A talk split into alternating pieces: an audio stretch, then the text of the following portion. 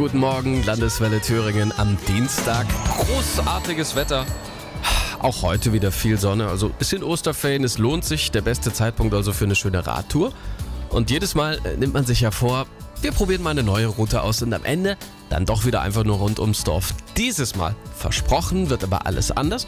Wir haben Ihnen nämlich die schönsten Routen in Thüringen zusammengestellt und zwar Rundwege. Weil die gleiche Strecke hin und zurück ist ja langweilig. Caroline Bayer aus der Landeswelle Thüringen Redaktion stellt Ihnen die Route für Westthüringen vor. Wie oft sind wir schon auf der A4 mit dem Auto an den drei Gleichen vorbeigerast? Aber wie wär's, die drei Burgen auch mal ganz in Ruhe zu genießen? Genau das bietet unsere Drei-Gleichen-Runde. Los geht's in Neudietendorf, von dort über knapp 22 sehr flache Kilometer nach Apfelstedt, Wandersleben, Sülzenbrücken und wieder zurück. Unterwegs entscheiden einfach Sie. Einkehr im Restaurant Freudenthal am Fuße der Burg Gleichen oder doch lieber Picknick direkt am Radweg? Am Hainbühl oder dem Gräfenbrunn zum Beispiel gibt es da hübsche Plätzchen zum Ausruhen mitten in der Natur.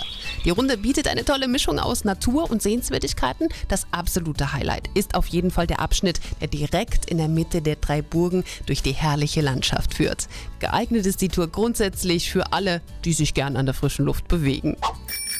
Alle von uns übrigens handverlesene Thüringer Radrundwege finden Sie, inklusive wichtiger Tipps zu zum Beispiel Spiel- und Rastplätzen, auf landeswelle.de.